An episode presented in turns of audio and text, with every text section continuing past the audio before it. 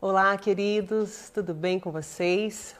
Vamos falar hoje sobre Gênesis, do 14 ao 16, continuando o nosso assunto. Falamos sobre a separação de Abraão e Ló, né? Ló acabou indo para Sodoma. E no capítulo 14, nós começamos a ver a primeira guerra que a Bíblia cita. Há uma guerra no, no começo do capítulo 14 de cinco contra quatro reis. E no meio dessa guerra, dessa briga, Ló acaba sendo levado cativo e chega a Abraão, Abraão a história de que o seu sobrinho foi sequestrado, que ele foi levado, capturado. E Abraão começa a buscar o resgate, né? Ele junta 318 homens para resgatar o seu sobrinho Ló. Esse capítulo 14 ele fala sobre esse resgate, mas algumas coisas chamam atenção nesse capítulo. E uma das coisas que me chamou a atenção lendo esse capítulo foi a Bíblia deixar muito claro o caráter de Abraão. Nós vemos nos capítulos anteriores que Deus o chamou com um propósito, que Deus escolheu ele para ir para uma terra que ele não conhecia, que Deus tinha para ele um propósito de fazer dele uma grande descendência. E aqui nós começamos a entender um pouco por que, que Deus escolheu Abraão. Quando Deus escolhe alguém, é porque Deus enxerga nessa pessoa algo diferente. Deus tinha visto em Abraão algo que provavelmente a família dele não sabia sobre ele e que nem mesmo ele talvez soubesse. Aqui nesse capítulo 14 fala sobre o caráter de Abraão. Ló tinha separado dele escolhido aos seus olhos o melhor lugar, deixado outro para o tio. E aqui Abraão não pensa duas vezes antes de resgatar o seu sobrinho, porque ainda tinha esse sentimento pelo seu sobrinho. Ele vai sem pensar nas consequências, sem pensar no risco que ele estava se colocando, ele vai resgatar o seu sobrinho. E a partir do verso 17, diz que quando ele regressou vitorioso, é, o rei ofereceu para ele que ele pudesse levar com ele tudo que ele tinha capturado, que ele pudesse levar todos os bens que ele capturou. E Abraão ele diz para o rei: Não, eu não vou aceitar tudo isso, porque você vai poder dizer que você me enriqueceu, sendo que quem me enriquece é Deus. Nós vemos aqui um homem desprovido da ganância. Ele poderia ter aproveitado esse momento, ele era vitorioso diante daquela situação, o rei estava oferecendo a ele tudo que ele tinha recuperado e ele diz assim: Eu não quero tudo isso para que você não possa dizer que me enriqueceu. Então ele demonstra aqui um caráter de um homem que queria somente de Deus, que ele queria a bênção e a promessa de Deus de que prosperaria ele não através de outros homens, mas através do próprio Deus e do trabalho das suas mãos. E ele acaba não aceitando essa recompensa. Vemos aqui no capítulo 14 também a figura de um homem muito interessante, Melquisedeque, esse homem, a Bíblia fala dele que ele era um rei de Salém e sacerdote do Deus Altíssimo. Nesse tempo em que nós já citamos que não existia Bíblia escrita, que não existiam igrejas, que não existiam pastores, mas esse texto fala que esse homem chamado Melquisedeque era um sacerdote de Deus, um homem que também temia Deus, que conhecia o Deus Altíssimo e que teve um encontro com Abraão. E esse homem abençoou a vida de Abraão, trazendo vinho e pão, né? E ele abençoa a vida de Abraão dizendo assim: Bendito seja Abraão pelo Deus Altíssimo, Criador dos céus e da terra. E Abraão dá o dízimo a Melquisedeque de tudo aquilo que ele havia recuperado. Deus não tinha mandado Abraão dizimar ainda, né? Não existia uma lei para que ele desse a décima parte daquilo que ele tinha, mas aqui nós vemos Abraão se tornando um dizimista, devolvendo a um homem que ele sabia que representava o próprio Deus. Melquisedeque é uma tipologia de Cristo. Quando nós vemos no capítulo 7 de Hebreus, olha que interessante. Capítulo 7, a partir do verso 1, diz assim: esse Melquisedeque era rei de Salém e também sacerdote do Deus Altíssimo. Quando Abraão regressava para casa, depois de ter derrotado os reis, Melquisedeque foi ao seu encontro e o abençoou.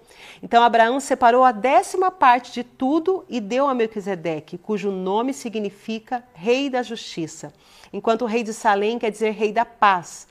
Não há registro do seu pai, nem de sua mãe, nem dos seus antepassados, nem começo nem fim da sua vida. Semelhantemente ao Filho de Deus, ele permanece sacerdote para sempre. Hebreus diz que Melquisedeque era semelhante ao Filho de Deus, semelhante a Cristo, porque Gênesis não cita a sua origem, não diz quem era o pai e a mãe de Melquisedeque, não fala sobre o seu nascimento nem sobre sua morte. E se você prestar atenção, tanto o livro de Gênesis como os demais livros do Pentateuco sempre citam a genealogia de homens importantes. Quem era o pai, quem era a mãe, de da onde veio. E aqui, quando diz respeito a Melquisedeque, isso não, é, não fica claro. Então, esse homem ele acaba tipificando Cristo.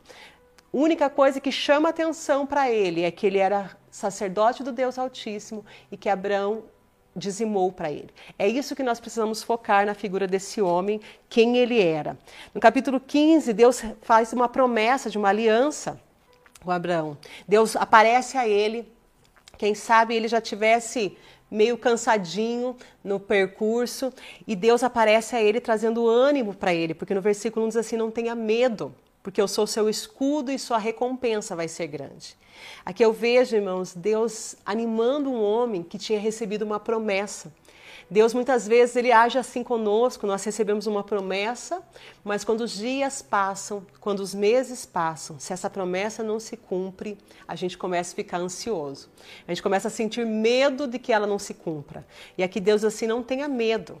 Eu sou o seu escudo, eu vou te trazer a recompensa, o seu galardão vai ser grande. Deus está animando Abraão para que ele não esqueça das promessas de Deus na vida dele. E Abraão diz assim: Mas Deus, como que eu vou ter uma herança, né? Eu não tenho filhos. Por um acaso eu vou deixar tudo que eu estou conseguindo construir. Ele já estava prosperando, ele estava enriquecendo. Eu vou deixar para Eliezer, para o meu servo. Para quem que eu deixo a minha herança? E Deus diz assim: não vai ser para ele, vai ser para um filho seu.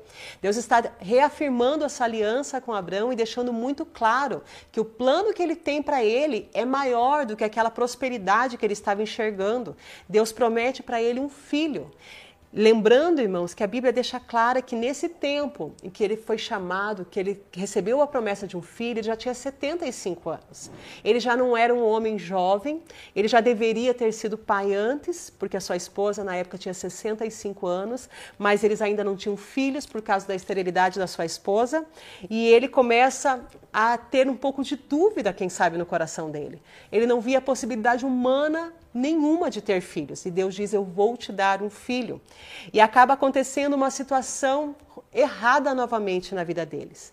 Se você lembrar de quando nós falamos que eles desceram ao Egito para buscar suprimento, nessa descida do Egito eles cometeram algumas falhas. Abraão mentiu sobre Sarai, né? Eles desobedeceram, de certa, entre aspas, né? Desobedeceram uma ordem de Deus porque eles deveriam ficar em Canaã. Era claro isso, mas eles foram buscar alimento ali e eles acabaram fazendo algo errado também.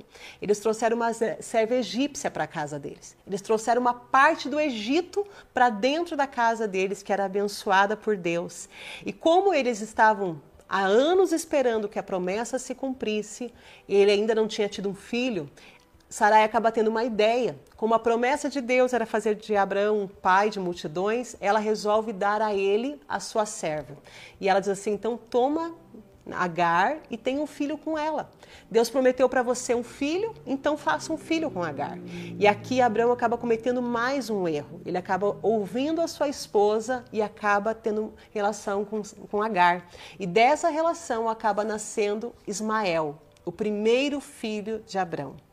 Ismael nasce trazendo ali um problema grande demais na vida desses dois. Eles tinham uma promessa de Deus, eles tinham algo da parte de Deus maravilhoso, mas por se precipitarem em querer fazer essa promessa se cumprir, por não esperar o tempo de Deus de que essa promessa se cumprisse, eles se precipitaram e Agar entrou nessa história. Uma serva egípcia, uma mulher que não tinha nada a ver com o propósito de Deus para a vida deles. Deus já tinha tirado eles de uma terra onde existia idolatria, agora eles traziam uma mulher idólatra, né? Porque os egípcios eram um povo que cultuava outros deuses para dentro da casa deles e eles acabam misturando essa mulher com a promessa de Deus. Abraão tem um filho mas que não é filho legítimo, que não é filho de promessa. E isso acaba gerando um desconforto entre a sua esposa e a sua serva. A sua serva, por um tempo, despreza Sarai e Sarai acaba de certa forma, rejeitando Agar. E aqui nós vemos um problema familiar sendo gerado numa família que tinha sido chamada para prosperar, para crescer, para multiplicar, e agora, por erros deles, por escolhas erradas, eles estavam vendo a família deles tendo um conflito. Muitas vezes a gente vê isso acontecendo na casa da gente, na casa dos irmãos que a gente aconselha, e a gente às vezes diz: ai meu Deus, por que, que eu estou passando por essa situação? Eu tenho uma promessa de Deus, eu tenho uma palavra de Deus, mas as coisas não acontecem. Eu tenho uma palavra de Deus, mas minha vida não prospera. Eu tenho uma palavra de Deus, mas minha família está com dificuldades. Muitas das nossas dificuldades, irmãos, são reflexo das nossas escolhas, são reflexo reflexos das atitudes erradas que nós tomamos, atitudes que nós não, não perguntamos para Deus, que não esperamos a resposta de Deus, ou atitudes de precipitação. Recebemos uma promessa e queremos fazer as coisas antes da promessa acontecer. Então, essa precipitação de Abraão e de Sarai trouxe prejuízo para a família deles. Eles estavam com um problema familiar agora, mas dentro desse problema familiar tinha uma criança, alguém que Abraão estava aprendendo a amar, que era o seu filho, filho na velhice, mas que trazia uma situação de desconforto e, e uma situação totalmente errada, porque era fora de um relacionamento abençoado por Deus. Que Deus abençoe a sua vida e até a próxima.